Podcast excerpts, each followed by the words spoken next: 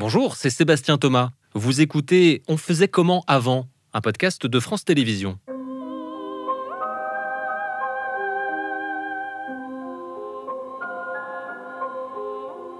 Vous savez quoi? Quoi? Vous savez pas?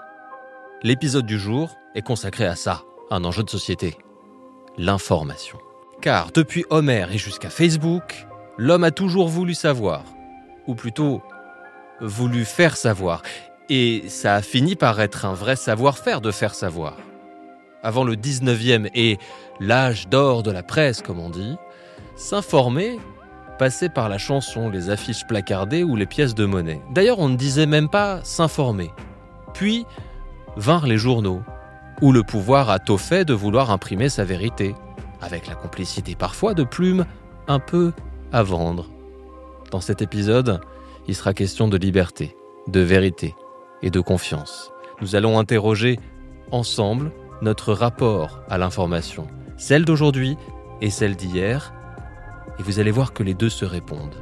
Entre illusions perdues et presse à scandale, alors que journaliste est un métier parmi les plus mal aimés du siècle, qui fascine et qui révulse avec sa cohorte de fantasmes et d'idées fausses, nous verrons aussi que tout cela ne date pas d'hier. Notre invité Hervé Brusini, journaliste lui-même, co-lauréat en 91 du prix Albert Londres, dont il préside le jury, s'intéresse beaucoup à l'histoire de la presse. On faisait comment avant? Réalisation Laetitia Harper et Antonin Fajon.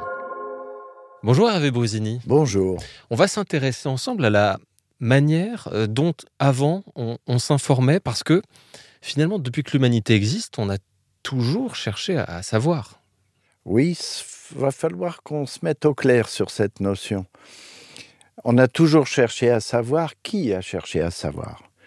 Je pense que dans un premier temps, euh, les pouvoirs ont beaucoup cherché à faire savoir et à mieux connaître leur population. On va se mettre d'accord sur une chose importante. C'est la notion clé de mon point de vue, c'est la notion de récit quand Homère raconte la bataille de Troie, quand euh, euh, Thucydide ou Hérodote racontent les grandes batailles grecques, euh, ils savent que l'enjeu de la vérité est important. C'est un enjeu qui n'est qui est un enjeu de récit, qui n'est pas un enjeu de ce que nous appelons aujourd'hui l'information.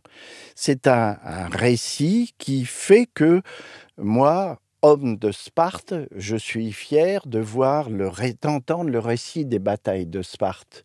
Mais je ne suis pas en train de m'informer sur ah bon euh, qu'a été réellement la bataille.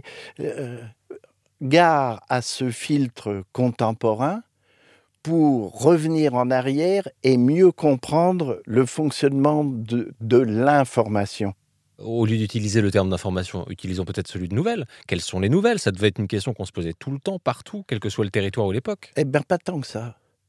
Parce que quand je n'ai pas vraiment, d'abord quand je n'ai pas vraiment, je n'ai même absolument pas les moyens de lire quoi que ce soit, parce que je ne sais pas lire. Euh, je rappelle que l'éducation obligatoire, c'est 1882, ça arrive assez tardivement. Euh, parce que mon univers spatial ne me permet pas d'aller très loin et que ce que je redoute surtout, c'est euh, qu'on vienne me prendre à nouveau ma récolte. C'est la manière de, pouvoir nourrir ma famille. Euh, là, je parle du citoyen lambda, mais pour le roi, pour le pouvoir, c'est de faire entendre la force qui est la mienne. Et comment je la fais entendre? Autre moyen d'information pour, diffuser le message royal La monnaie. Parce que sur la monnaie, il y a mon visage. Et donc, vous voyez bien que toutes les relations que vous avez, sociales, commerciales, passent par moi, moi le roi. Et dernier point qu'il ne faut pas négliger, c'est l'Église.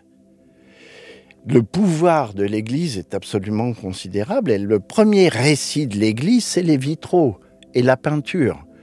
Et quand je pénètre dans une église, euh, avant les nouvelles, je sais que mon futur, c'est si je ne suis pas un bon chrétien, c'est de brûler chez Belzébuth qui est représenté et on voit le jour du jugement final, on voit les pires horreurs. Et donc, quand je pénètre dans l'Église, euh, je suis soumis, j'ai peur de ce que je peux risquer euh, en n'observant pas les commandements de l'Église. C'est-à-dire qu'aujourd'hui, on s'intéresse peut-être souvent, quand on allume une chaîne info, à ce qui s'est passé. Quand je regarde un journal, je veux savoir ce qui s'est passé. Oui. À cette époque-là, c'était plus attention à ce qui pourrait se passer. oui, c'est, euh, ce que vous décrivez là, c'est exactement une mécanique de pouvoir. Fais bien attention à ce que tu fais. Et donc, gare à cette discipline que tu dois connaître car je te la fais connaître via mes relais, qui soient ecclésiastiques ou administratifs, on va dire au sens large du terme. Et donc, dans euh, mon envie de savoir, euh, n'est pas encore un droit de savoir. C'est un envie pour être une envie, pardon, pour être sûr que je ne risque pas un destin funeste.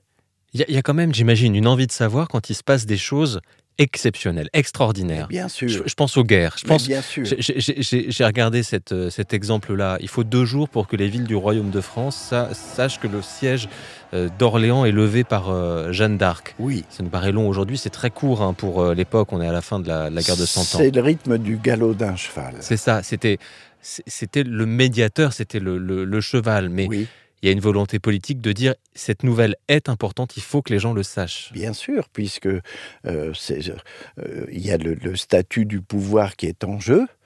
Euh, que Jeanne d'ailleurs n'est pas formidablement bien traitée par Charles VII, que il se passe beaucoup de choses et donc ce retentissement-là se fait comment là pour le coup? Eh bien par les ménestrels, par le chant, par encore une fois la poésie. Je rappelle encore une fois que Homère et la bataille de Troie, c'est d'abord un poème. C'est l'histoire orale. Bien sûr. Mmh. Et donc cette histoire, elle se transmet de la sorte et euh, elle, rebondit de lieu en lieu. Euh, et ceux qui sont en capacité de lire, c'est-à-dire euh, une infime partie de la population, prennent connaissance via, euh, alors euh, c'est là que nous partons dans le, grand stock et le grand luxe des mots pour ne pas dire journal, qui n'existe pas encore, c'est les gazettes, les libelles, les placards. Un placard, c'est une affiche. Qu'on placarde. Qu'on placarde, d'où l'expression. Euh, et donc voilà, tous ces moyens, y compris une poterie dans l'Antiquité, une poterie peut représenter une bataille. Donc il faut jamais différencier l'information, la nouvelle, enfin l'info de son support physique. absolument. Hmm. Bien sûr, puisque ce support physique étant l'homme lui-même, ou la femme, évidemment, et euh, les objets, euh, le parchemin, euh, la plume. Et par exemple, on va parler de Théophraste. Ah, Théo. C'est un mec sympa mais pas tant que ça, il paraît. Alors, Renaudot. Quelle, époque, Théophraste Renaudot? Renaudot, on est au XVIIe siècle. Et en 1631, il crée la fameuse Gazette. Il va écrire en quelque sorte sa profession de foi. Et sa profession de foi, il y a quelque chose qui revient deux, trois fois, c'est les faux bruits. On peut peut-être en lire un petit extrait? Eh ben, Écoutez, on va essayer d'en lire un petit extrait, puisque nous sommes à jeun, donc tout va bien se passer. En une seule chose ne céderai-je à personne, en la recherche de la vérité, de laquelle néanmoins je ne me fais pas garant, étant malaisé qu'entre cinq cents nouvelles écrites à la hâte, d'un climat à l'autre, il en échappe quelqu'une à nos correspondants qui méritent d'être corrigées par son père, le temps. J'ajoute juste cette phrase ceux qui se scandalisent possible de deux ou trois faux bruits qu'on nous aura donnés pour vérité seront, seront là pour inciter à débiter au public par ma plume les nouvelles qui, elles, seront vraies. De quoi parle-t-il? Il parle de la précipitation, de la vitesse. Incroyable. Il parle de 2023, quoi. Il parle de 2023. Il parle des fausses nouvelles. Il parle des faux bruits et puis euh, de ce qui est euh, l'inverse, c'est-à-dire la vérité. Et donc, on retrouve là les problématiques du récit qu'on évoquait tout à l'heure. Moi, Homère, ou moi, Hérodote, moi, Thucydide, je, je m'engage sur la vérité de ce que je suis en train de raconter. Et pour autant, je ne suis pas du tout journaliste. Je suis philosophe, écrivain, mais j'aime à faire connaître un certain nombre de ces choses. Et puis, dans cette continuité, bien après, vous avez notre ami Théo qui, lui, s'inscrit euh, dans ce même registre d'exigence de, vérité, mais avec le faux bruit. Et c'est là qu'on commence à comprendre pourquoi Renaudot fait cette gazette, parce que le roi a décidé qu'il y avait trop de faux bruits. Il y a trop de commérages, il y a trop d'infamies de, de, de, de, tous ordres. Il y a trop de choses qui sont opposées à ma parole. Et donc, euh, la Gazette va me permettre de faire savoir ce qu'est ma vision des choses via ce cher Théo. On faisait comment avant? Le moment où la transition va se faire, c'est effectivement plutôt, allez, allons vite, le 19e siècle. C'est à ce moment-là que apparaît cette notion de journalisme et celui qui l'incarne, le journaliste. Oui, alors le journalisme, on ne sait pas trop ce que c'est. Les journalistes, on l'utilise pas forcément, on parle de publicistes, de novellistes. Euh, le journaliste euh, a assez mauvaise presse parce que c'est un journaliste qui, euh, effectivement, est souvent pris dans les nœuds de ce qu'il raconte. Je m'explique. C'est un journalisme euh, qui parle des œuvres littéraires, théâtrales, des grands débats politiques. C'est ce qu'on voit dans Illusion perdue, enfin, c'est ce qu'on peut lire dans Illusion perdue. Euh, totalement. Ça, ça, donne pas une très belle image de notre ah ben C'est une image épouvantable. Balzac avait en horreur les journalistes. Et hum, il est vrai qu'ils étaient hautement corruptibles que de Rubempré est une sorte de personnage qui aurait pu incarner des valeurs, mais qui chute terriblement dans le marigot euh, de, la corruption. C'est juste avant la mutation du journalisme, en, tout cas, on va dire de la presse, pardon, de la presse, qui fait qu'arrive le journalisme. Le 19e siècle, il est marqué vraiment par une euh, invention du métier de journaliste, avec tout ce que ça comporte comme, euh, euh, comme question, comme débat. Il y a ce débat qui va structurer le siècle, c'est sur la liberté de la presse. On, va en reparler ensemble. Mais d'abord, je voulais qu'on entende ce, discours. Alors, il en a fait beaucoup. Hein. Victor Hugo, il a été aussi parlementaire. Et en 1848, voici ce qu'il dit à propos de la liberté de la presse. Je crois qu'on est 5 et quelques années avant les, lois. Euh, il dit La liberté de la presse, c'est la raison de tous cherchant à guider le pouvoir dans les voies de la justice et de la vérité. Favorisez, messieurs, favorisez cette grande liberté, ne lui faites pas obstacle. Songez que le jour où après 30 années de développement intellectuel et d'initiative par la pensée, on verrait ce principe sacré, ce principe lumineux, la liberté de la presse, s'amoindrir au milieu de nous. Ce serait en France, ce serait en Europe, ce serait dans la civilisation tout entière l'effet d'un flambeau qui s'éteint. Magnifique. Un peu grandiloquent euh, à la manière de Victor Hugo, mais, je crois qu'il a séché tout le monde à cette époque-là dans l'Assemblée, parce qu'effectivement, ce sont des paroles qui marquent. Oui. Et c'est pas pour rien que sur euh, la liberté de la presse, ce soit un écrivain de cette envergure qui s'exprime. D'autant qu'il a un parcours politique qui fait que il vient de loin, Victor. Donc euh, euh, voilà, et, cette affirmation où vous remarquerez que le mot vérité est encore une fois central, la vérité et la justice, c'est-à-dire qu'il fait du journalisme non pas seulement cette sorte de rapporteur clinique sans euh, impression personnelle, mais non, il en fait un messager, un missionnaire de la vérité et de la justice. Le débat sur la liberté de la presse aura duré presque 100 ans en France avant d'arriver à 1881. Et quand arrive la loi de 1881, il n'y a pas une explosion générale pour dire waouh, c'est génial, on est libre et ceci et cela. Non, parce que c'est une société qui est tellement habituée à parler de ce problème, à avoir des revirements entre euh, Louis-Napoléon Bonaparte, euh, d'autres périodes de l'histoire, ça va, ça vient. Ah, arrive enfin cette loi qui, en quelque sorte, va venir forclore un siècle de débat.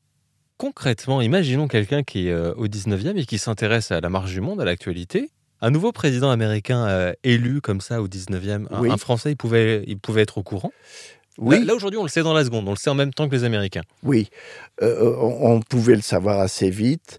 Euh, un des premiers journaux, des 4-5 grands journaux, s'appelle Le Matin. Le Matin, c'est écrit un peu comme Le Monde en lettres gothiques. Et à côté, c'est marrant, euh, sur le fronton du journal, hein, il y a des, des, des, des, prises électriques, des, des trucs comme il y avait avant sur les vieilles lignes électriques en porcelaine blanche. Et donc, il y a les câbles. Et il est écrit le matin les dernières dépêches de la nuit. Eh bien oui, vous auriez pu savoir en lisant le matin, grâce au télégraphe, qui donc se met en place vers les années 1840-1850, vous pouvez savoir euh, bien des nouvelles qui sont très lointaines. Un journaliste au 19e, il gagne bien sa vie.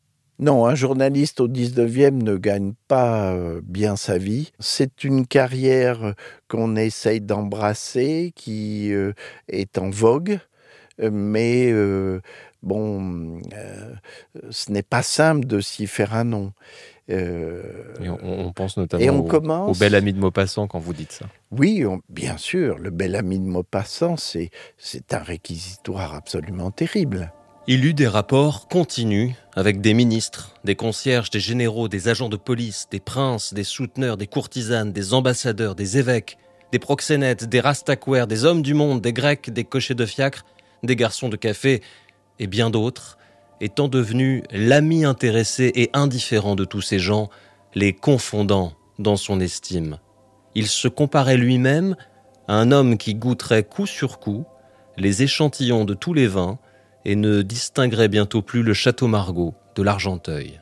vous avez deux choses qui sont capitales, euh, deux ou trois. Un, la vérité comme enjeu, qui traverse les siècles.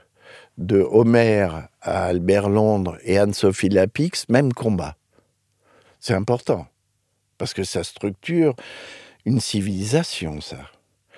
Deuxième point, euh, la figure du reporter celui qui en quelque sorte peut témoigner, regarder ce qui est en train de se passer.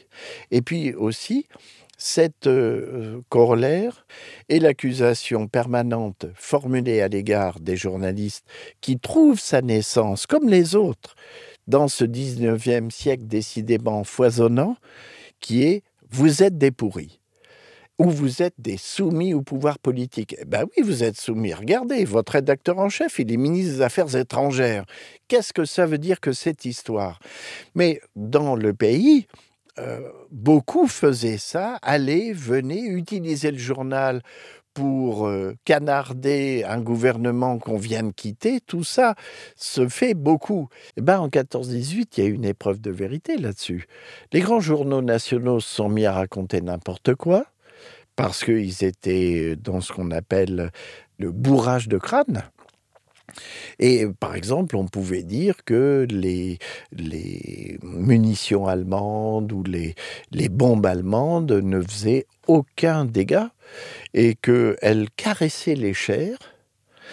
Il y a un article célèbre, je crois, du petit journal qui s'appelle Camelot allemande et qui reproche quasiment aux Allemands de fabriquer des armes qui ne sont que de la camelote.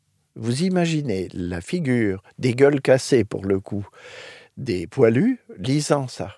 Alors qu'est-ce qu'ils vont faire les poilus? Ben, Ils vont faire leur presse et qu'on va appeler la presse des tranchées. Et ça, c'est... Et en plus, ils prennent des photos, les gars, parce qu'ils ont aussi un nouvel appareil qui s'appelle le Kodak Vest Pocket qui permet de commencer à faire des photos. Ça coûte pas très cher.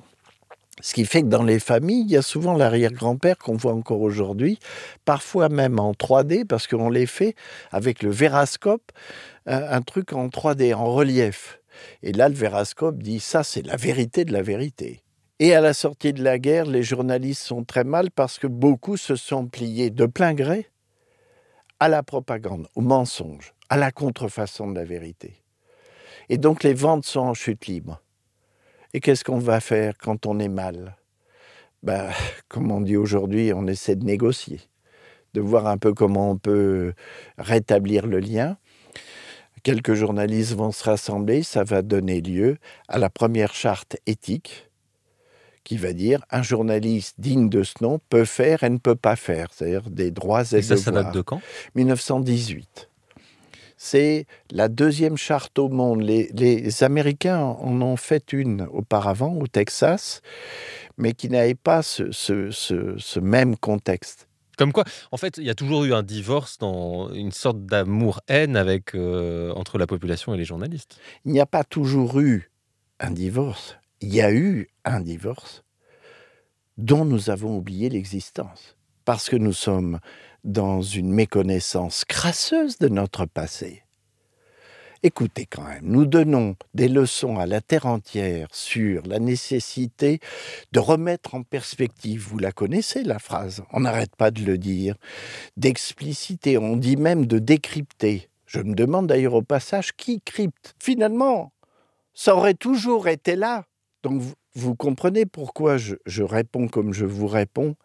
Parce que ça n'a pas toujours été là, parce qu'il y a eu un avant-journalisme, parce qu'il y a eu des écrits, il y a eu des récits, il y a eu des stratégies de pouvoir, a- c'est tout ce que nous avons dit, et que aujourd'hui nous sommes face, oui, à une question journalistique en démocratie. Et la Troisième République, c'est bien ça. Les débats à suivre sur la liberté de la presse de 1880 sont géniaux à relire. Vous avez des gens qui parlent de, le- de la fausse nouvelle, jusqu'où la régenter, jusqu'où dire ce qui est vrai, ce qui n'est pas vrai. Tous les débats que nous avons connus au moment de la loi qui a commencé à évoquer la question de la fausse nouvelle, nous, nous, nous, nous aurions dû revisiter notre passé. Et la seule réponse que nous avons, nous, les journalistes, c'est souvent dire, mais on est honnête, pour qui vous nous prenez? Mais ça ne suffit pas. Il serait intéressant aussi de dire, vous savez, moi je suis déjà, comme dit la BD, un passager du temps. J'ai une longue histoire, et d'ailleurs cette histoire c'est aussi la vôtre. On va se la raconter ensemble et voir un petit peu quelles leçons nous pourrions en tirer pour l'actualité qui est la nôtre aujourd'hui. Merci beaucoup Hervé Brusini de nous avoir accordé cet entretien. Euh, vous qui êtes co-lauréat de ce prix Albert Londres, qui présidez euh, le jury du prix Albert Londres, évidemment vous allez nous conseiller de le lire Albert Londres. Et puis ce qu'on va faire c'est que, parce que vous avez plein d'autres conseils de lecture, on va mettre tout ça dans les descriptions de cet épisode auquel vraiment euh, je voulais vous remercier d'avoir participé avec nous aujourd'hui. C'est moi. Très grand merci.